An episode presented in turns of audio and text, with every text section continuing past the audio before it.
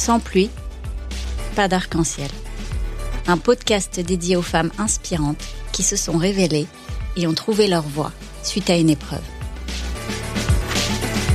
L'arc-en-ciel, ruban lumineux de cette couleur, est un symbole de paix, d'harmonie et d'espoir.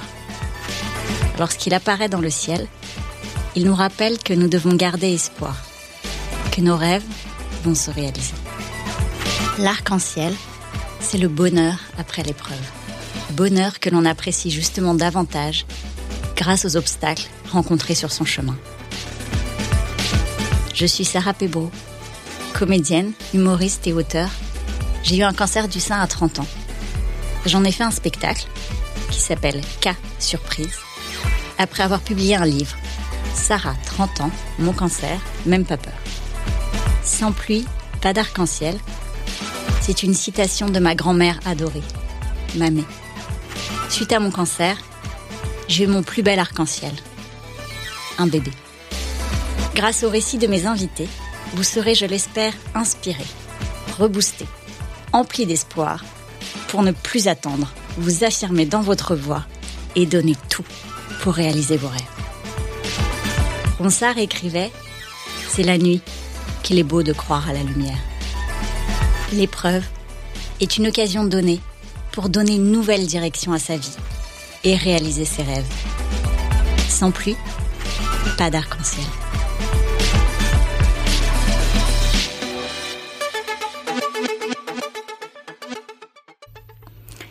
Aujourd'hui, je reçois Catherine Cerizet.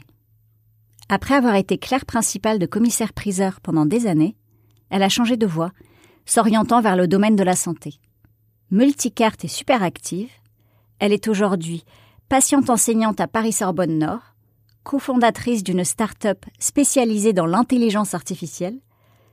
Elle a lancé son agence de conseil en santé et elle anime un podcast sur la santé de la femme. Catherine vient nous parler de sa tempête. Un cancer du sein, à l'âge de 37 ans, alors qu'elle est jeune maman de deux enfants.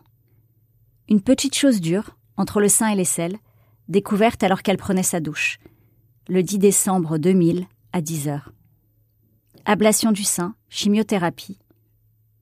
Deux ans après, elle découvre un grain de sable qui s'avère être un ganglion oublié lors de l'ablation de la chaîne ganglionnaire. C'est reparti pour chimiothérapie, radiothérapie, suivi de cinq ans d'hormonothérapie. Une sacrée tempête. Mais comme elle le dit, 22 ans après, elle est là. Elle a eu de la chance. Et surtout, elle a transformé sa tempête en bel arc-en-ciel, donnant une raison d'être à sa tempête, en s'engageant pour aider les patients. Avec son blog, en 2008, le premier sur le sujet, Après mon cancer du sein, où elle raconte son histoire et accompagne au quotidien les femmes qui passent par la même épreuve. Puis elle s'engage dans la sphère institutionnelle pour aider les patients de façon plus macro, en participant à modifier le système de santé, afin qu'il réponde au mieux aux besoins des patients. Son conseil Il faut vivre maintenant. On ne sait pas de quoi l'avenir est fait. Catherine Cerizet. Il ne faut pas attendre que l'orage passe. Il faut danser sous la pluie. Bonjour Catherine. Bonjour Sarah. Déjà, merci beaucoup d'être avec moi. Bah, merci à toi de m'avoir invitée. Je suis très fière. Et moi, très heureuse. Tout va bien. Voilà. Est-ce que Catherine, pour commencer, je peux te demander de te présenter? Eh bien, comment me présenter? Bah, Écoute, je m'appelle Catherine Cerizet. Euh, j'ai 59 ans. Ah, ça me fait mal. Bientôt 60 en 2023. Ça fait un bel anniversaire. Écoute, c'est un bel anniversaire. Oui, grosse fête en vue. Euh, donc euh, j'ai 59 ans. J'ai deux enfants qui ont 29 et 26 ans. Un garçon, une fille, qui ne vivent plus avec moi. C'est récent pour mon fils en tout cas. L'un vit euh, à Marseille, l'autre vit à Londres. Euh, et puis je vis euh, près de Paris, tout près de Paris, à Issy-les-Moulineaux. Et j'ai euh, j'ai fait beaucoup d'art dans ma vie, mais euh, j'ai été euh, clerc principal de commissaire-priseur pendant très longtemps. Oui, oui, oui. Ah oui, j'apprends des choses. Je pense qu'on va découvrir des choses dans ce podcast. Et, euh, et aujourd'hui, je travaille dans la santé. Euh, donc, j'ai une agence de conseil en santé. Dans ce cadre, ben, je, moi aussi, j'anime des podcasts euh, sur la santé de la femme. Et puis, je suis également patiente enseignante à la fac de médecine de, de Paris 13, qui s'appelle maintenant Paris Sorbonne Nord. Et euh, qu'est-ce que je fais? Et j'ai euh, j'ai aussi cofondé une start-up avec une bande de joyeux drill dans l'intelligence artificielle. Eh ben. Catherine fait plein de choses. Oui, et euh, bon, et encore, c'est une petite partie. je, je, vais dévoiler d'autres choses. On va en avoir d'autres. Ouais, hein. voilà. Restez bien là. c'est un peu de teasing, c'est voilà, normal. Euh, Est-ce que je peux te demander à quoi tu rêvais enfant? À quoi je rêvais enfant? Ouais. Ça, c'est une question super difficile parce que euh, bah parce que j'ai très très peu de souvenirs de mon enfance. Euh, j'ai des parents qui ont divorcé quand j'étais toute petite. J'avais un an. Euh, mmh. Alors, est-ce que c'est lié ou pas? Je sais pas. Donc, j'ai surtout des souvenirs très divisés, des souvenirs chez ma mère et des souvenirs chez mon père. Euh, je pense qu'il y a eu un moment où j'ai rêvé d'être médecin. Moi, j'étais une bonne élève. Voilà. Euh, et je pense que ça aurait fait extrêmement plaisir à, à mes parents si, si j'avais fait médecine. Euh, comme j'ai très vite, en tout cas à l'arrivée au lycée, été beaucoup moins performante quand j'ai commencé à rencontrer des amis et des garçons. Euh, J'étais moins bonne à l'école. Bon, voilà. Pas faut pas, faut pas que ma fille écoute ce podcast. Et euh, bon, elle a fini ses études, cela dit. Ça va aller. Ça va aller. Mais euh, je me suis aperçue que médecine c'était 10 ans, et je pense que mon rêve d'enfant c'était d'avoir des enfants. Et, euh, et donc dix ans d'études, c'était c'était compliqué. Donc mon rêve c'était oui de faire un mariage de princesse, un truc pff, très Disney quoi, un mariage de princesse avec euh, avec plein d'enfants, euh, etc. Euh, voilà. Et, et, et donc j'ai vite arrêté de rêver d'être enfant. J'avais pas de rêve professionnel, je crois. Oui. À part celui d'être médecin et de sauver de sauver les gens. C'est déjà pas mal. Oui, mais on je l'ai pas, pas fait. Très loin, on va en parler. Ouais, mais... c'est toi Il y a qui quelque fais chose quand même. Maintenant. Eh oui. c'est ça. Oui. On se relaie. Ouais. Et du coup, à quoi tu jouais enfant Alors, Alors d'abord, enfant, je lisais beaucoup. Alors, je lisais beaucoup, c'était l'époque des oui-oui, euh, de la bibliothèque rose, la bibliothèque verte, le club des cinq, le clan des sept, Fantomette, etc. J'étais tout le temps le nez dans mes dans, dans mes bouquins, ce que je fais malheureusement beaucoup moins maintenant. Euh, merci euh, les écrans. Euh, et vraiment euh, j'avais des jeux de petite fille c'est-à-dire que j'étais la seule fille j'avais un grand frère et un petit frère. Et euh, alors eux ils jouaient au subutéo tu sais ces trucs de foot etc où ils donnaient des pichenettes à des, des petits bonshommes qui poussaient un ballon. Je trouvais que ça avait aucun intérêt. Donc j'avais personne avec qui jouer. Et donc moi j'avais mes Barbie mais surtout, j'avais Ken, qui était le mari de Barbie quand même, hein, il faut le savoir. Et, il y a toujours donc... un seul Ken d'ailleurs, hein, pardon. Ah oui euh, Oui, non, t'as remarqué enfin, On a toujours beaucoup de Barbie. Et, il y a et ah oui, Ken, Ken est toujours ouais. le même. Ouais. Voilà. ouais, il est assez stéréotypé. Bon, il est, il est pas mal quand il même. Est pas mal, il est pas mal quand même. Et, euh, et donc voilà, et euh, ben je, je, je les faisais jouer à mes rêves d'enfants. C'était ils se mariaient et ils avaient beaucoup d'enfants et ils avaient beaucoup d'histoires, etc. Euh, comme ça. Donc je jouais à ça. Et, euh, et puis je travaillais bien, donc je travaillais beaucoup, je pense. Je travaillais beaucoup. Et puis très vite, j'ai découvert la musique. Et, euh, et là, c'est devenu une passion. Euh, j'ai écouté beaucoup, euh, beaucoup de musique. Je me rappelle mon premier album euh, de musique rock, c'était l'album blanc des Beatles, qui est le meilleur d'ailleurs. Et donc j'écoutais beaucoup de musique. Alors euh, je jouais plus au Barbie hein, parce que je devais avoir 13 ans et euh, ou alors je me cachais peut-être pour jouer au Barbie. euh, mais euh, mais j'écoutais beaucoup de musique, voilà. Bon des trucs très très classiques en fait. Et alors d'ailleurs, euh, euh, l'anecdote, c'est que je dis maintenant euh, souvent qu'il faut pas. euh, alors je te le dis à toi, Sarah.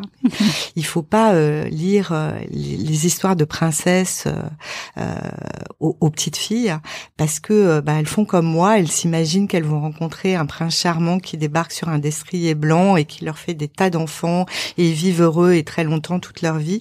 Ça marche pas à tous les coups. Alors je sais pas si les, les contes de fées de Disney c'est vraiment bien de de les de les expliquer, de les lire aux enfants parce que j'ai aux filles parce que j'ai j'ai peur qu'elles soient déçues après avec les applications de rencontres. Oui. C'est possible. Alors, du prince charmant à, Disney, à Tinder. Scoop, il n'y a pas de prince charmant sur Tinder. c'est ça. Est-ce qu'il y a un prince charmant dans la vie d'ailleurs? Mais c'est ça la question. Mm, mm. Il y a, il y a plusieurs princes charmants. Oui, c'est ça. Ouais, il y a plusieurs princes charmants. Mais, mais le prince charmant Ken, tu vois, non. Non. J'y crois pas. Ouais, non. Non. Je pense pas. Il en faut plusieurs.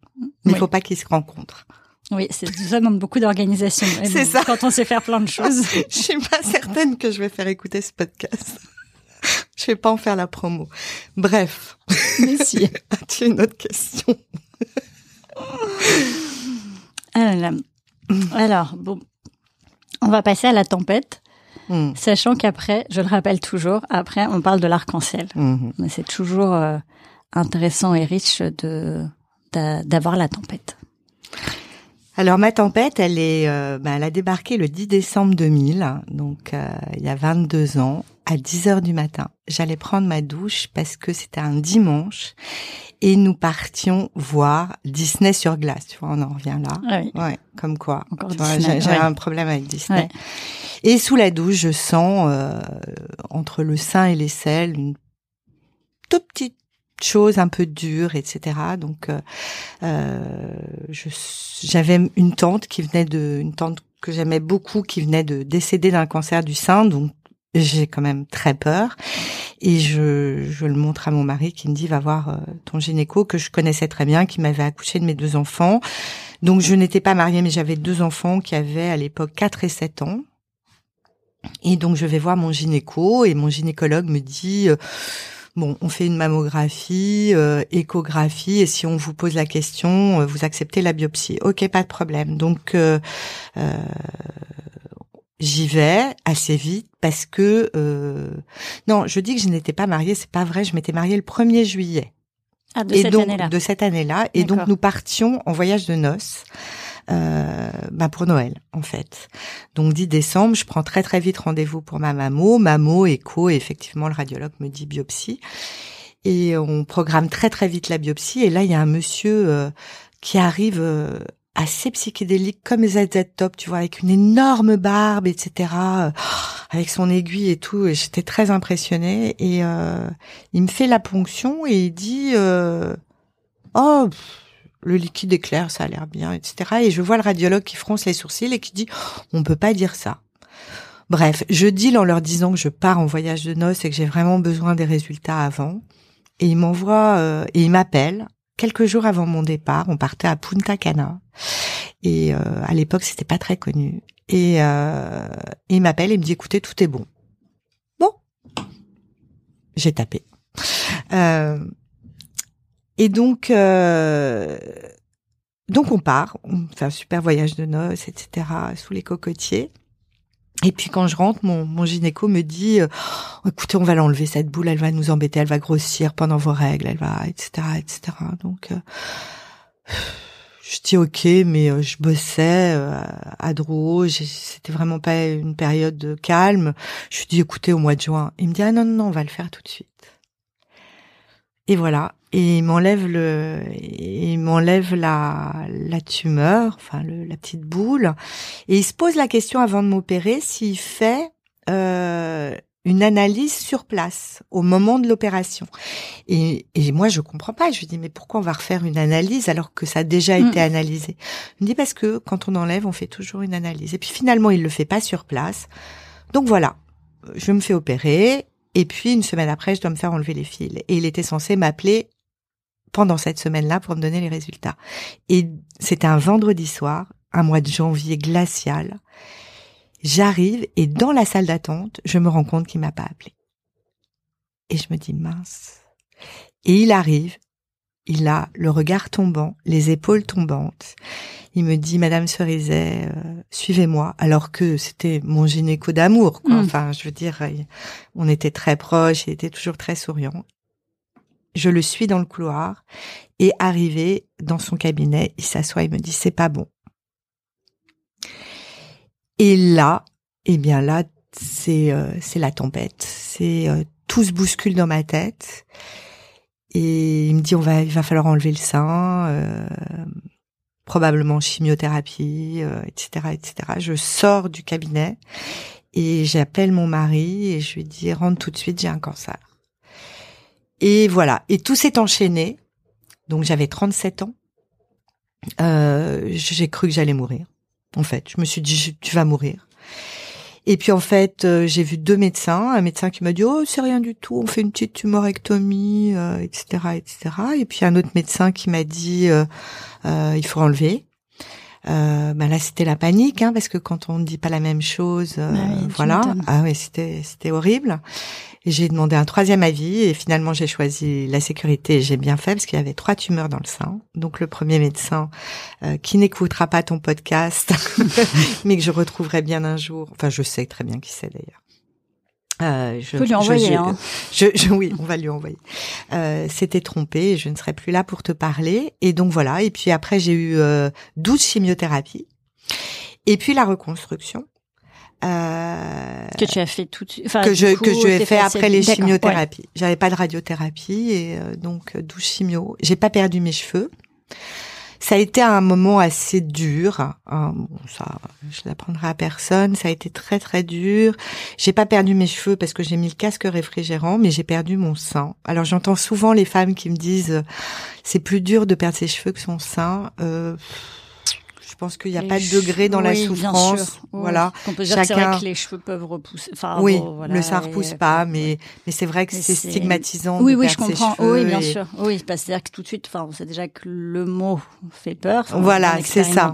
Ouais. Et c'est vrai que si physiquement ça se voit, bon, c'est vrai que exactement. Mais qu'en soi, on n'a plus son sein. Enfin, c'est ouais, c'est aussi un énorme chamboulement. Et moi, c'était important de me faire reconstruire. Alors, bon, il y a, y a une majorité de femmes qui le font pas. Moi, c'était mon choix et donc j'ai été reconstruite. Et puis après, euh, ben j'ai eu un rendez-vous chez l'oncologue pour ma reprise de travail parce que j'avais arrêté de travailler avec 12 chimio, une mastectomie. Euh, sachant le boulot que je faisais, c'était c'était mieux. Et, euh, et là, au moment où il m'ausculte, j'avais perdu beaucoup de poids euh, parce que j'en avais pris pendant la chimio et j'avais fait un gros régime après.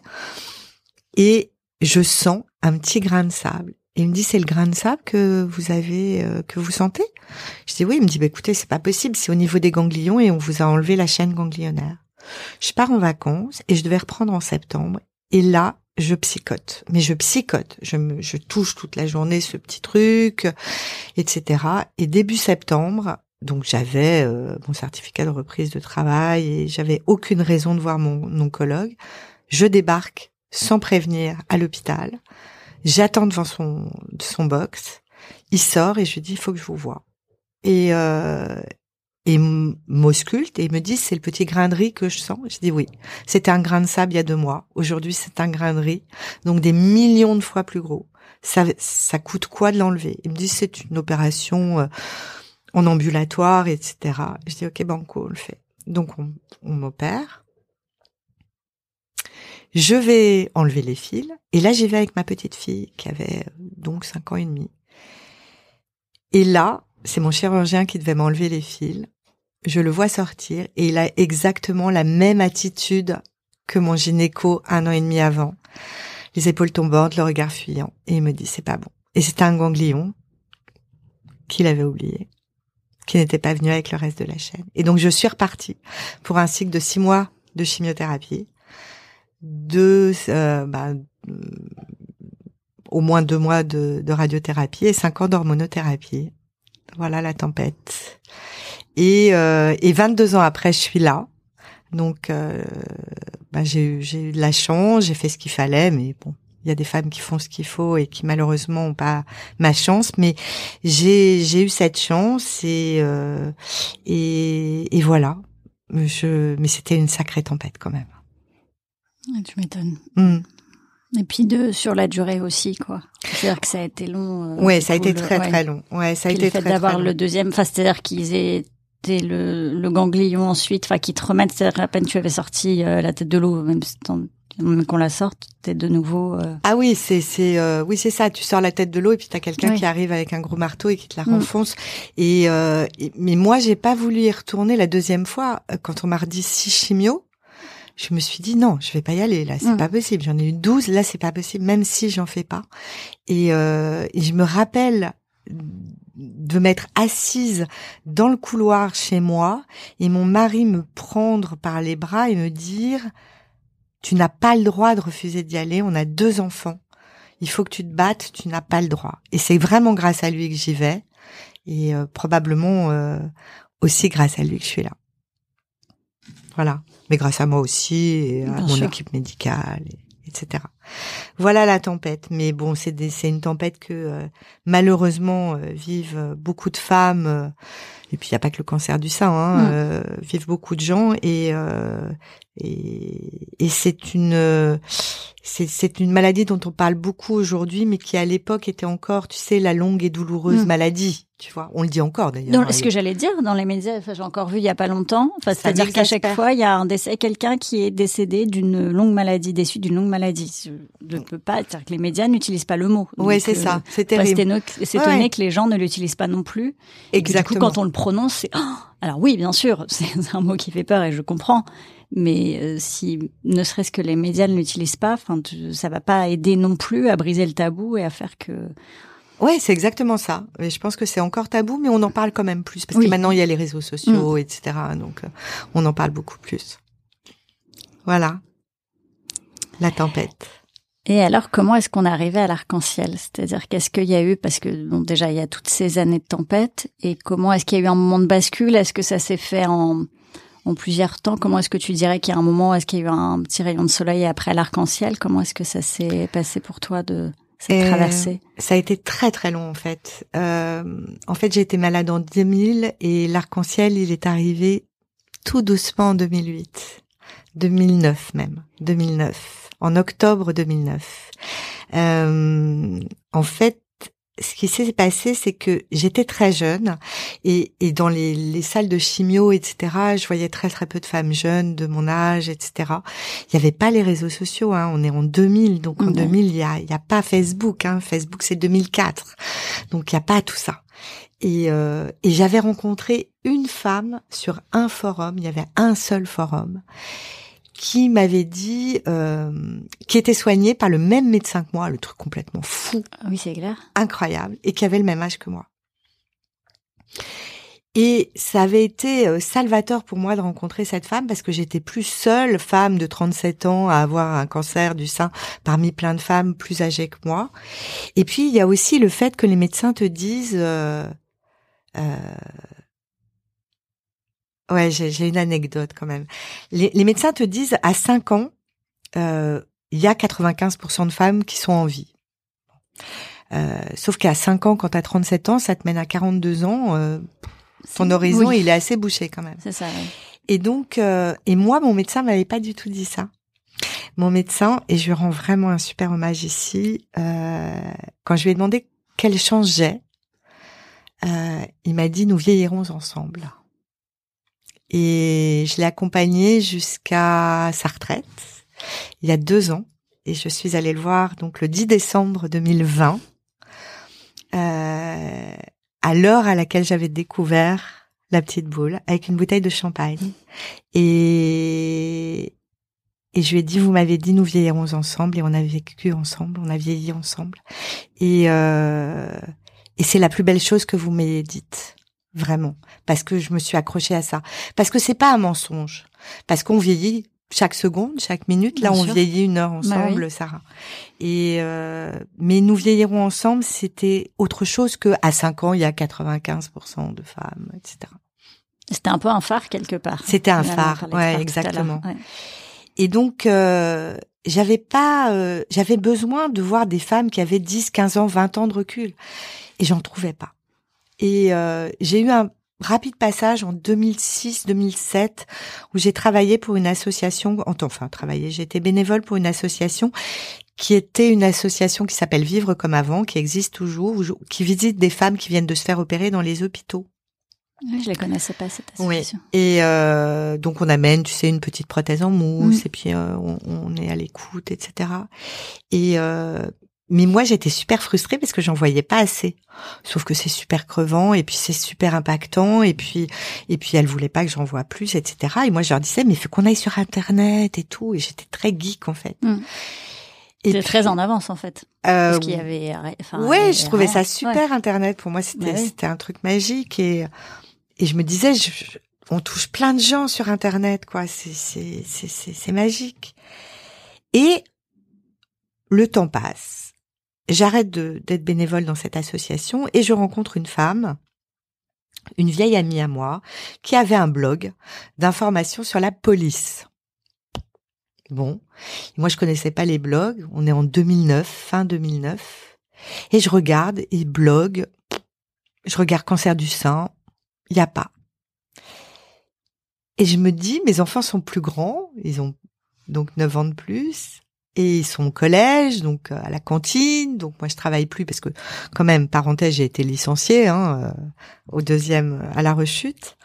Euh, quand même des trucs honteux qui se passent. Oui, oui, mais il faut quand même, oui, il, faut, mais, il, faut, il faut quand même savoir que c'est possible parce qu'ils vous licencient pas pour maladie, ils vous licencient pour désorganisation. Donc, et puis quand tu es en pleine chimio, tu vas pas au prud'homme, hein, tu as autre chose à faire. Tu sauves ta vie avant de sauver euh, ton emploi ou ton compte bancaire. Et euh, je ne sais plus ce que je disais, mais ça va me revenir. Oui, et euh, et donc je je ne travaillais pas et euh, mes enfants sont pas là, je m'ennuie toute la journée. Je me dis tiens, je vais ouvrir un blog et j'ouvre un blog que j'appelle après mon cancer du sein, mais à mon nom, euh, Catherine Cerizet. Et euh, et pas à Nounours 32, tu vois. Donc mm. je j'incarne en fait le truc. Mais, mais je pense que ça a été mon premier acte militant, mais sans le savoir.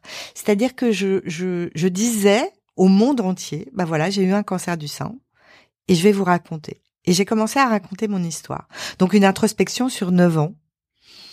Et j'ai raconté petit à petit mon histoire et puis on était en plein octobre rose. Euh, que je n'aime pas particulièrement, je tiens à le dire, parce que c'est un peu rose bonbon et c'est un peu dévoyé. Et puis c'est pas un mois dans l'année. et puis c'est pas un mois dans l'année. Le cancer du sein, c'est toute l'année hein, qu'on le vit et il faut parler des choses importantes toute l'année et se faire dépister toute l'année aussi.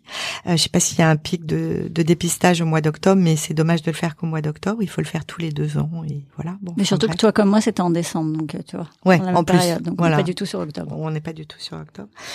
Et euh, et donc en fait, euh, je, je, commence à, à, recevoir des alertes de, de, de, de, choses qui se passent euh, sur le cancer du sein pour Octobre Rose, et je commence à commenter, à dire ce que j'aime, ce que j'aime pas, etc., etc. Et alors là, ça m'a complètement dépassé. C'est-à-dire qu'il n'y avait pas de blog peut-être un ou deux, tu vois, on est toutes faites deux, trois blogueuses françaises sur le cancer du sein. Et, euh, et je commence à aller sur Facebook, euh, euh à, à, promouvoir euh, le blog, et ça me dépasse, ça, ça me dépasse. Et je me rappelle très bien de ma fille qui est rentrée le premier jour, elle me dit oh, maman, mais t'as ouvert ton blog à ton nom, mais t'es folle, etc. Tout le monde va savoir que t'as eu un cancer et tout. Et, euh, et donc c'est mon premier acte militant. Et finalement, bah, ça a été un engrenage. Euh, j'ai été euh, j'ai été prise dans un dans une espèce de, de, de boule de neige euh, sous un arc-en-ciel qui euh, qui a fait que je me suis rendu compte. J'ai ouvert ce blog parce que je me suis dit je vais toucher plus de femmes. moi, j'ai 9 ans de recul. Donc elles vont voir que c'est possible, ce que mmh. moi je pouvais pas. Je, je, je suis jeune, donc elles vont voir aussi que d'autres femmes jeunes sont touchées mm. et et je vais informer parce que j'étais persuadée qu'un patient bien informé est un patient mieux soigné. Et donc euh, voilà, ça c'est vraiment les deux raisons pour lesquelles j'ai ouvert ce blog accompagner les gens, euh, accompagner ces femmes qui allaient passer par la même chose que moi et euh, informer les gens. Et et là, bon endroit, bon moment. Il y avait les journalistes qui commençaient à s'intéresser aux blogueuses, aux blogueurs qui avaient des voix un petit peu impertinentes. Euh, ben, on n'a pas de rédac chef, on n'a pas de ligne éditoriale, etc. Donc j'ai commencé à être contactée par des journalistes. Il y a Paul Amar qui m'a contactée. Ah euh, je suis passée à la télé, mais ça a été la plus grande angoisse de ma vie, je pense, cette première télé. Et puis de fil en aiguille, euh, j'ai commencé à participer à des conférences parce qu'on parlait beaucoup des patients, mais on, les, on commençait à les entendre dans les conférences de médecins, mais il n'y avait plus que des médecins. Euh, donc bon endroit, bon moment. Et, euh, et puis je discute avec un, un monsieur euh, de la haute autorité de santé, qui est une institution dont les gens ont un petit peu entendu parler avec euh, la crise Covid, c'est euh, qui donne des recommandations de santé publique. Et ils me disent, écoute, on, on a vraiment envie que tu, tu rentres comme expert euh, à la haute autorité de santé, mais blogueur, euh, on n'a pas la case. on va créer un autre statut. Voilà. Donc, euh, ce serait bien que tu rentres dans le milieu associatif. Et voilà. Et comme ça, je suis rentrée dans le milieu associatif. Donc, j'ai été vice-présidente d'une association qui s'appelle Cancer Contribution pendant des années. Donc, j'ai appris j'ai appris euh, la démocratie en santé, les droits des patients. Euh, euh voilà, je, je, suis administratrice de, de, de, de, deux autres associations dans le champ du cancer du sein et du cancer. Euh, voilà, donc petit à petit, j'ai commencé à apprendre, à rentrer donc dans le milieu institutionnel. Et puis du coup, je me suis rendu compte que autant le blog, j'aidais les gens pratiquement face à face parce que je répondais à tous les commentaires et euh, j'aidais vraiment au quotidien les, les gens. Autant là, j'ai commencé à, à, à, aider les gens mais de façon plus macro, c'est-à-dire euh, d'aider les gens de modifier le système de santé, de militer pour que les choses changent euh, et donc par ricochet aider les aider les gens mais moins en en contact direct. En contact direct, voilà. Et puis j'ai arrêté mon blog en 2017. Alors oui, avant ça, parce que j'ai un arc-en-ciel qui a été long. C'est bien, on aime les arcs-en-ciel longs. qui continuera, j'espère, longtemps. Bien sûr, euh, sûr. Et donc en 2012, j'ai ouvert une agence de conseil en santé euh, avec une amie, et euh, justement là aussi pour travailler avec les acteurs du système de santé et, et les aider à co-construire des choses adaptées aux besoins et aux patients. Et puis en 2016, alors là, il y a une femme incroyable qui s'appelle Olivia Gross qui, m'a contactée, qui m'a dit, euh, voilà, on est en train de faire un programme euh, où c'est des patients qu'anciennes aux, aux médecins. Et j'ai dit, waouh, mais c'est génial. Mais c'est ça la clé en fait pour faire changer le système de santé. C'est c'est vraiment au début qu'il faut prendre les choses. Et donc voilà. Et depuis 2016, je suis euh, enseignante de la perspective patient auprès d'internes en médecine générale. Et c'est génial. Ils ont un métier extrêmement difficile. Et moi, j'adore euh, j'adore faire ça et j'adore travailler avec ces internes. Et et, euh, et ça bouge les lignes. Et vraiment, c'est génial. Et puis et puis comme j'avais un peu de temps l'année dernière. C'était euh, ah, bah non, plus au-delà des 24 heures là. Voilà, j'ai euh, j'ai cofondé une une start-up dans l'intelligence artificielle qui euh, qui euh, permet d'améliorer la qualité des soins grâce à l'expérience patient et c'est de l'intelligence artificielle qui lit les paroles des patients qui répondent à des questionnaires de, de satisfaction et de la haute autorité de santé justement et qui permet euh, qui permet de les transformer en, en, tableau de bord pour les pour les, les, hôpitaux et pour qu'ils puissent euh, ben, mesurer la qualité de leurs soins, euh, la qualité de la prise en, soins, parce que j'aime pas le mot prise en charge. Et euh, voilà. Et, euh, et, donc tout ça, en fait, tout, tout, que ce soit au niveau associatif, au niveau professionnel, le blog, etc., c'est c'est cet engagement. Et, et c'est ça mon, mon arc-en-ciel, c'est mon engagement. Alors j'ai été un peu longue, mais c'est un engagement de tous les instants pour que les patients que les gens euh, aient un parcours de soins fluide, euh, que les ils soient bien pris en soin, que le système de santé qu'on a, qui est absolument génial, mais qui a des dysfonctionnements terribles depuis quelque temps, euh, tienne. Et euh, voilà et que et que les patients euh, bah, guérissent ou en tout cas vivent avec leur maladie du mieux possible. Voilà. Et donc l'arc-en-ciel, c'est c'est cette découverte de cette envie d'engagement et de de faire quelque chose de cette tempête euh, et de me dire que je n'ai pas eu cette tempête pour rien. Voilà. C'est pas pour rien. Euh, parce que la première question que tu te poses, c'est pourquoi moi? Oui. Alors j'ai la réponse. La réponse c'est pourquoi pas moi? Oui. Comme la bombe qui tombe sur l'immeuble euh, a et pas sur l'immeuble B. Pourquoi? Ben on sait pas. Et euh, donc ça j'ai mis du temps à trouver cette réponse-là. Et mais au moins dans cette vie-là, euh, je sais pas si on en a plusieurs, mais en tout cas dans, ma vie là euh, de Catherine Cerizet, euh, j'ai eu un cancer du sein, mais il a servi à, j'espère, modifier un peu les choses et à permettre de m'engager pour ça en tout cas. Bah que ça fasse changer les choses, c'est sûr. C'est d'être encore plus, enfin, être au cœur du système pour pouvoir le changer, améliorer la qualité de vie euh, quand on est dans une tempête euh, qui est que peut-être la maladie, de de savoir qu'il y a des personnes comme toi qui sont qui sont expertes, d'autant plus parce qu'elles ont connu cette tempête. Enfin, il n'y a pas de meilleure représentante. Enfin, tu vois ce que je veux dire? Oui, euh, oui. Face au corps médical, face aux instances, comme tu disais, pour mm. pour faire bouger les lignes. Ouais, mais je, je, suis contente parce que euh, depuis quelques années, là, euh, quelques années, euh, il y, a, y, a, beaucoup de, de, de patients euh, qui, qui ont ce, ce, ces volontés aussi de s'engager, qui s'appellent patients partenaires. Maintenant, moi, je me reconnais pas du tout dans ce terme-là, mais mais je trouve ça très très bien. la seule chose, et alors puisque j'ai un micro, c'est que je voudrais dire de à ces patients que préservez-vous euh, prenez du temps pour vous aussi. Ne, ne foncez pas tête baissée pour aider les autres. C'est génial d'aider les autres. Mais il faut aussi que ça apporte, ça vous apporte quelque chose. Et il faut aussi vous préserver. Parce que l'après-cancer, c'est vraiment pas quelque chose de simple, euh, Sarah, tu le sais. Oui. voilà. Mais tu vois, c'est pour ça que tu dis que ça a mis du temps finalement, mais euh, toi, ça a mis le temps juste, j'ai l'impression. Enfin, tu vois que tu cet engagement, déjà, c'est pas si long que ça, parce qu'en fait, tu sortais depuis assez peu de... Bah oui, ça faisait un an, en ouais, fait, parce que là, dans les dates que tu me dis, finalement, ça a été très rapide. Oui, en fait. En fait, tu dis par rapport à l'annonce, mais vu tout ce que tu as eu entre-temps euh, comme année de traitement, c'est assez... Finalement, c'est arrivé assez vite. Oui, alors après, il y a eu les cinq ans d'hormonothérapie que j'ai arrêté en septembre 2008, tu vois, et le blog, c'était en octobre 2009, ouais. Donc voilà.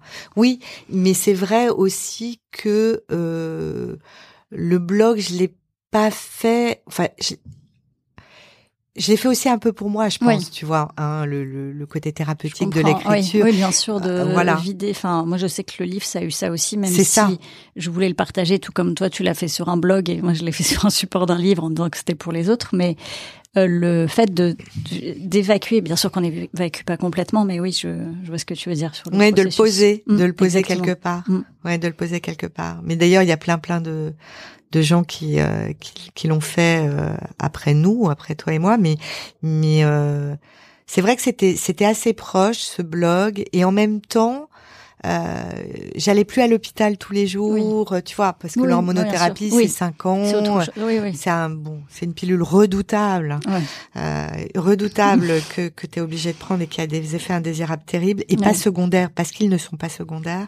Je sais pas pourquoi c'est secondaire. Bah en fait, les effets secondaires c'est autre chose. Les effets secondaires c'est des effets thérapeutiques autres que ce pourquoi le médicament a été prescrit. D'accord. Mais mais positifs. Tu vois, par exemple, je sais pas, euh, euh, tu, tu, je sais pas, je vais dire n'importe quoi. Hein, tu, tu prends des gouttes pour les yeux et tu te rends compte que ces messieurs ont des meilleures érections. Je ne sais pas pourquoi j'ai pris cette. Euh, s'il vous Parce plaît, que tu je veux vraiment pas. pas que tes enfants écoutent le podcast. bon, bref, je ne sais pas. Donc des gouttes pour les yeux qui auraient une un autre effet bénéfique, un, un, double effet qui se coule, comme on dirait. voilà. Et, et, donc ça, c'est un effet secondaire. Mais un effet indésirable, c'est vraiment un effet indésirable. C'est tes gouttes dans les yeux qui te font mal à la tête, par exemple. Voilà. Je savais pas si t'allais trouver autre chose, du coup. Je suis déçue. je sais pas, ça m'est venu comme ça. Oui, mais, je vois. On ne coupera pas au montage, tant pis. Non. Regarde, c'est vie. Et maman, maman.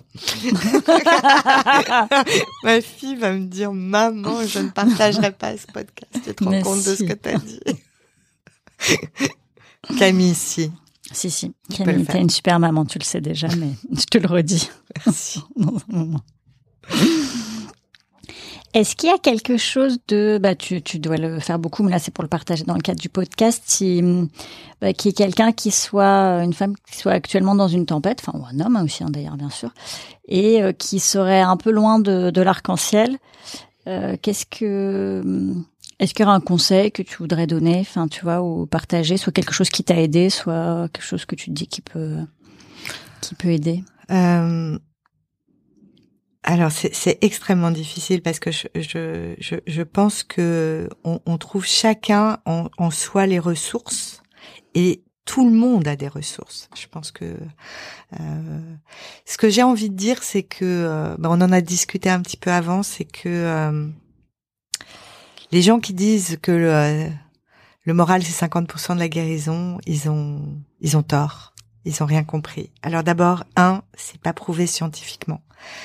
Deux, euh, je ne connais pas une personne qui vit une tempête comme le cancer ou comme toute autre tempête et qui euh, et qui voit tout de suite l'arc-en-ciel et qui ne voit pas euh, les nuages revenir. C'est pas linéaire. On n'a pas le moral tous les jours H24.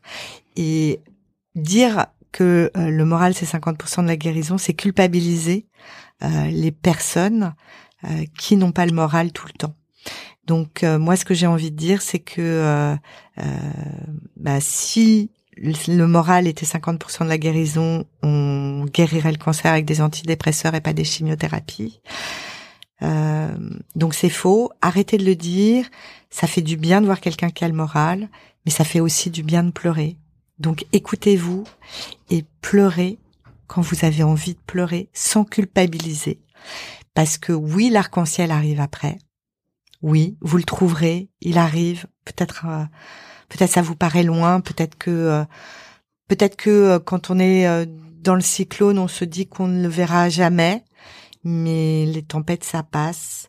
Mais j'ai quand même une pensée particulière pour les hommes et les femmes qui rechutent parce que je pense que c'est la plus grande angoisse quand on a un cancer et c'est en ça que c'est très que c'est très euh, sournois comme maladie parce que c'est à la fois pas une maladie dont on guérit vraiment, puisqu'on parle de rémission et pas de guérison, pas une maladie chronique. Alors, on en parle beaucoup du cancer comme une maladie chronique, mais bon, une maladie chronique, généralement, euh, on n'en meurt pas alors que le cancer potentiellement on peut en mourir. Donc j'ai une pensée pour toutes ces femmes et ces hommes qui rechutent, comme j'ai rechuté moi au bout de deux ans.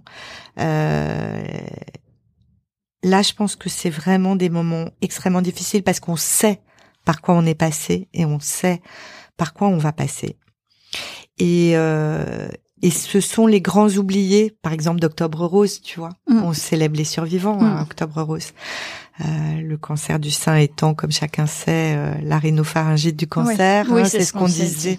Léger, disait, voilà, le, un petit cancer. Ben non, non, non, ça tue 12 euh, 000 femmes par an. Euh, donc, euh, à ces femmes-là, je, je, ces hommes-là, j'ai envie de dire, vous avez des ressources, on a des chercheurs, on a une maladie dans laquelle beaucoup de chercheurs se mobilisent et euh, voilà, il faut euh, faut profiter euh, des moments de rémission, se dire qu'on a un arsenal thérapeutique en France extraordinaire. Et, euh, et voilà. Et moi, je vois de, je vois des femmes. Euh, enfin, je suis des femmes sur les réseaux sociaux qui sont euh, en, en, situation de cancer du sein métastatique et qui sont juste exceptionnelles que mm. que que j'admire euh, profondément. Et euh, bravo mesdames, bravo mm. messieurs, et, et, croyez en vous et croyez en la recherche. Voilà. Ouais. Et on vous envoie euh, toute la force du monde. Exactement. Vous en avez déjà beaucoup en vous-même, et on vous en envoie juste si ça peut aider. Voilà, plein de bonnes ondes, plein, plein, plein, plein de bonnes ondes. Voilà. Mais euh, euh, oui, je pense que euh, l'arc-en-ciel, c'est. je pense que la vie, c'est pas un grand bonheur, tu vois. Mm. C'est une succession de petits bonheurs. Et que si on cherche le grand bonheur comme je cherchais quand j'étais enfant, avec euh, le mari et les enfants, euh, le prince, etc., euh, etc., on se plante. Parce que c'est pas ça la vie. La vie, c'est une succession de petits bonheurs, c'est une succession de euh, de périodes de tempêtes et d'arc-en-ciel et plus ou moins grosses tempêtes, plus ou moins beau, bel arc-en-ciel, mais euh, voilà, c'est une succession de petits bonheurs. Et donc, je pense que c'est important de de vivre le moment présent et de se dire euh, ce qui est pris est pris tu vois ce qui est pris est pris et, et c'est c'est vachement important euh, de comment dire J'aime pas le mot relativiser parce que je ne relativise pas. Je ne relativise pas. Je, je, je, vraiment. Euh, j'ai une anecdote. Je, sais pas si j'ai le temps parce que je parle beaucoup. j'ai une anecdote de. Euh, en fait, euh, ma, ma, fille était petite et, et, elle avait un grand bol de Nesquik et il était 8h29. L'école ah oui, C'était à 8h30, oui, tu vois. Et elle s'est renversée euh, son Nesquik euh, sur sa jolie robe à smoke. Elle s'en rappelle certainement pas. Et, euh, et là, je me suis dit, euh, je m'en fiche. Et je l'ai amenée avec sa robe à smoke, pleine de Nesquik, etc. C'était pas grave. 20 ans après, j'ai offert un très joli haut qui m'a coûté très cher à ma fille. Et elle allait dans une soirée et elle est rentrée le lendemain avec euh, c'était un verre de vin rouge là, c'était plus c'était ah oui, plus on a un peu, un peu, ça va être un peu plus dur là. Voilà. Ouais. Qu'elle a renversé sur son haut. Et là, j'ai pas du tout relativisé. Hein. Ouais. Non, non. Je pense qu'avec le temps, la relativité que je donnais à au Nesquik et la robe à smoke est partie.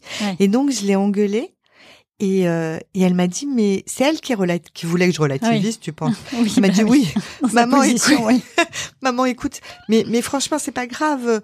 Et puis personne n'est mort, etc., etc. Ce que j'ai dû lui répéter pendant des années. Et, et et là, je me suis dit, bah, on te déclare pas guéri parce que au bout de 20 ans, euh, on déclare jamais guéri. Euh, on parle de rémission. Bah peut-être que tu l'es quand même parce que tu relativises plus. Et en fait, je me demande dans quelle mesure le fait de relativiser tout le temps, c'est pas être, c'est ne pas être dans la vraie vie. Mm. Non, il y a des moments où on crie, des moments où, où on pleure, des moments où on rit. Mm. Et finalement, c'est de tous ces moments-là dont il faut profiter et pleurer, bah, ça fait du bien. Je suis bien d'accord. On le dit pas assez. On non, le dit pas assez. Souvent, on dit aux enfants, ne pleure pas, ne pleure pas. Bah, si. Si, si. Si. Euh, moi, je pense que quand tu pleures pas, c'est comme une pelote de laine. Ça fait des nœuds. Mm. Et après, eh ben, bonjour les années de psy pour, des, pour euh, dénouer euh, la pelote de laine, tu vois. Oui, c'est clair. Voilà. Et je suis sûre que physiologiquement, c'est bien aussi. Ah, mais je suis sûre. Comme de rire. Bah, c'est ça. Comme de rire. rire, ça va, on sait. rire, on sait, mais pleurer aussi, ça fait du bien, je suis sûre. Est-ce que pour, euh, pour partager d'autres choses, euh, est-ce que tu peux nous parler d'un livre qui a changé ta vie? Alors, Il peut y en avoir plusieurs, hein, je ne restreins pas, euh, mm. j'en demande un, mais est-ce qu'il y en a un, un moment particulier ou Alors, en fait, je vais, je vais, je vais parler d'un livre.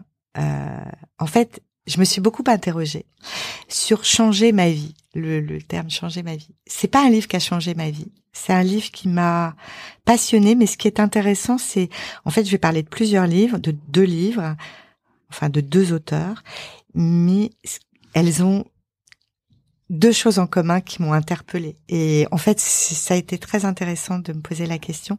Le premier livre, c'est Sota, euh, S-O-T-A-H, qui veut dire femme adultère en hébreu, euh, qui est un livre de euh, comment s'appelle-t-elle?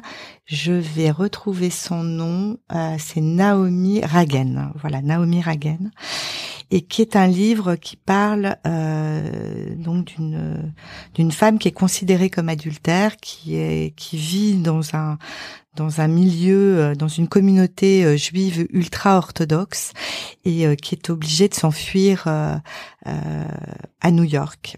c'est un livre merveilleux que j'ai dévoré et, j'ai hésité avec les livres de Delphine Orviller. Delphine Orviller qui est qui est une femme rabbin française qui officie en France et que j'ai rencontré lors de l'enterrement d'une amie à moi et euh, qui a été euh, juste une révélation et euh, qui a officié pendant l'enterrement. Alors les enterrements juifs, ça se passe au cimetière et là, il n'y a pas, il a pas de, de, synagogue, il n'y a pas de d'office dans une synagogue et, et Evelyne qu'on enterrait adorait la musique et donc elle elle avait demandé elle avait demandé à ce qu'il y ait de la musique dans un cimetière, ce qui est assez rare dans un cimetière juif. Et euh, il y avait une petite baffle et commence à sortir les, les premières notes d'Alléluia euh, de Léonard Cohen et, et la baffle s'arrête. Et là, Delphine Orviller a pris le micro et a chanté a, cappella euh, Alléluia jusqu'à la fin. Et là, je me suis dit, waouh, waouh, quelle femme, quoi. Et j'en ai des frissons, mais c'était c'était juste euh, c'était juste incroyable, incroyable. Et donc j'ai lu tous ces livres, qui sont des livres qui sont une, une revisite des, des textes religieux, bibliques, etc.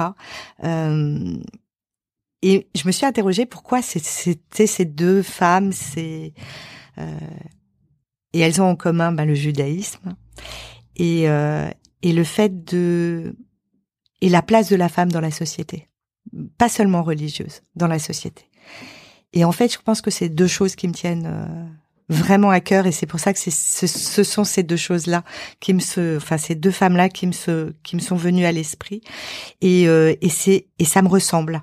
C'est-à-dire qu'en fait euh, alors je vais je vais choquer beaucoup de gens. Je je, je suis très très très très attachée à ma religion juive. Euh, mais pour son histoire. Euh, je ne crois pas en Dieu parce que je pense que euh, si Dieu existe, euh, il n'aurait pas permis la Shoah, il n'aurait pas permis à des femmes comme nous d'avoir des cancers si jeunes avec des enfants petits, des enfants malades, etc. C'est moi, c'est quelque chose qui me dépasse. Mais par contre, je suis très très très attachée à la religion juive et je suis très attachée à la place de la femme dans la société.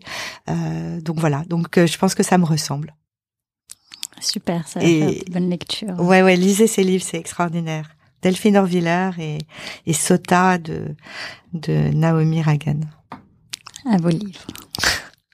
tu l'as lu? Et... Tu l'as lu? Non. Ah, lis-le. Vraiment, exceptionnel. Il faut que je le lise.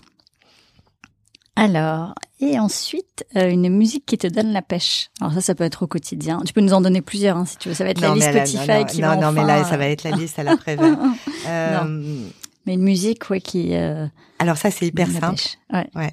Euh, en, en, fait, euh, je j'adore la musique. J'en ai parlé euh, au début du podcast. J'ai découvert la musique, mais mais je, je m'endors avec de la musique.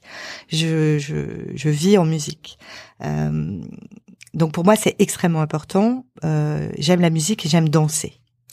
Euh, pour moi, la danse, c'est c'est quelque chose qui euh, qui me transporte et qui me transporte ailleurs. Oui. C'est euh, c'est un petit un petit arc-en-ciel, euh, peut-être pas quotidien parce que je danse pas tous les jours, mais voilà, c'est mon petit arc-en-ciel à moi. Et euh, il y a une musique qui me donne particulièrement la pêche, c'est euh, c'est une musique de Queen euh, qui s'appelle Don't Stop Me Now. Pourquoi? Parce que parce que je veux pas qu'on m'arrête en fait. Je veux pas qu'on m'arrête et euh, et j'ai même dit à mes enfants et à mes amis, c'est cette musique-là que je veux avec Delphine Orviller à mon enterrement. Je sais pas si ça va passer. je sais pas si c'est politiquement correct. mais mais c'est ça en fait, c'est que je, je je veux pas m'arrêter. Je me suis arrêtée pendant des années. Euh, la tempête, elle a duré des années et, et cet arc-en-ciel, je veux qu'il dure longtemps et je ne veux pas qu'on m'arrête. Donc pas maintenant. Voilà. Don't stop me now. On va pas t'arrêter. D'ailleurs, je parle tout le temps et je pense qu'on a, on a largement dépassé le on temps. Est très bien. Ah bon, on est on très, est très bien. je pense que ce sera, tout le monde sera très content. Moi, en tout cas, je le suis. Okay. Toi aussi, c'est bon. C'est bon. Les deux. Ça va. Et maintenant, on va passer à ton mantra préféré. Alors ça, mon mantra préféré, c'est un mantra que beaucoup de gens connaissent, mais que j'aime particulièrement, qu'on a, que j'emprunte à Sénèque. Euh, qui est euh, il ne faut pas attendre que l'orage passe, il faut danser sous la pluie. Et, euh, et ça revient à dire ce que je disais tout à l'heure sur les petits bonheurs et etc. Faut voilà, faut danser. Il y a la danse, il y a l'orage, la tempête avec l'orage. Euh, voilà, il faut danser sous la pluie. Et puis quoi de plus beau qu'une qu'une belle pluie, une belle pluie à l'autre bout du monde, une belle pluie chaude, euh, etc. Donc il faut pas avoir peur de la pluie, il faut pas avoir peur, euh, faut pas attendre que l'orage passe, faut vivre maintenant. Faut vivre maintenant. Vivez maintenant. On ne sait pas de quoi euh, l'avenir est fait. Il faut vivre maintenant et je le dis souvent euh, à mes enfants évidemment et, et à mes amis. Euh, peut-être que je vis à 100 à l'heure, peut-être à 2000 à l'heure, mais on ne m'arrêtera pas. Euh, parce que c'est maintenant et je ne sais pas de quoi l'avenir sera fait, mais je sais que le présent c'est aujourd'hui avec toi Sarah dans ce studio et que c'est génial et que j'ai probablement dit des choses qui vont étonner certains, qui je vais apprendre d'autres choses à d'autres. C'est et, c'était un moment euh, sympa et euh, hors du temps magique et, euh, et c'était pas un orage, c'était un arc-en-ciel. Mais voilà, je sais pas ce qui va se passer tout à l'heure, donc il faut vivre, faut vivre l'instant présent, vraiment. Bien d'accord avec toi. Est-ce qu'il y a une dernière chose que tu voudrais hum, partager avec nous, quelque chose qu'on n'a pas évoqué ou, juste un petit mot euh? Euh, On a dit beaucoup, beaucoup de choses. Euh, ce que je voudrais dire aux gens qui m'écoutent, c'est prenez soin de vous et aimez-vous. Voilà. On dit souvent prenez soin de vous. bon, moi, je prends pas tellement soin de moi. Il faut, faut vraiment, faut vraiment le dire. Je travaille trop, je sors trop, je bouge trop, mais mais et je m'aime pas tellement. Donc faites ce que je dis, euh, faites pas ce que je fais. Mais euh, oui, il faut s'aimer parce que en fait, vous êtes la seule personne avec laquelle vous allez traverser toute votre vie. Et si tous les matins vous vous levez en disant oh c'est horrible, ça va être long. ça va être long. Donc voilà. Alors je dis pas que j'arrive à le faire, euh, de prendre soin de moi et de m'aimer, mais euh, mais voilà, il faut être factuel et, et euh, vous avez des amis, euh, votre famille vous aime, donc vous êtes aimable, mais aimable au sens euh, en capacité d'être aimé.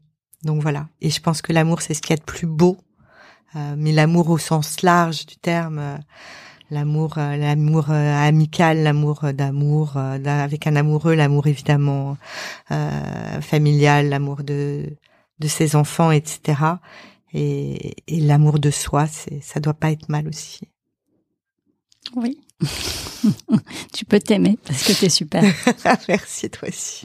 Et euh, le cadeau de notre tempête commune, enfin tu, tu fais partie de mes beaux cadeaux euh, de rencontre. Ouais, mais c'est c'est ça qui est incroyable, mm. c'est que justement dans ces tempêtes, on a des on a des super rencontres, mais on se voit pas assez. Euh, ça. Oui, mais je confirme, on va on, va, se caler maintenant un moment, on va remédier à ça tout de suite. On va remédier à ça tout de suite. eh ben, merci beaucoup, Catherine. Merci à toi. Et prends soin de toi. Toi aussi.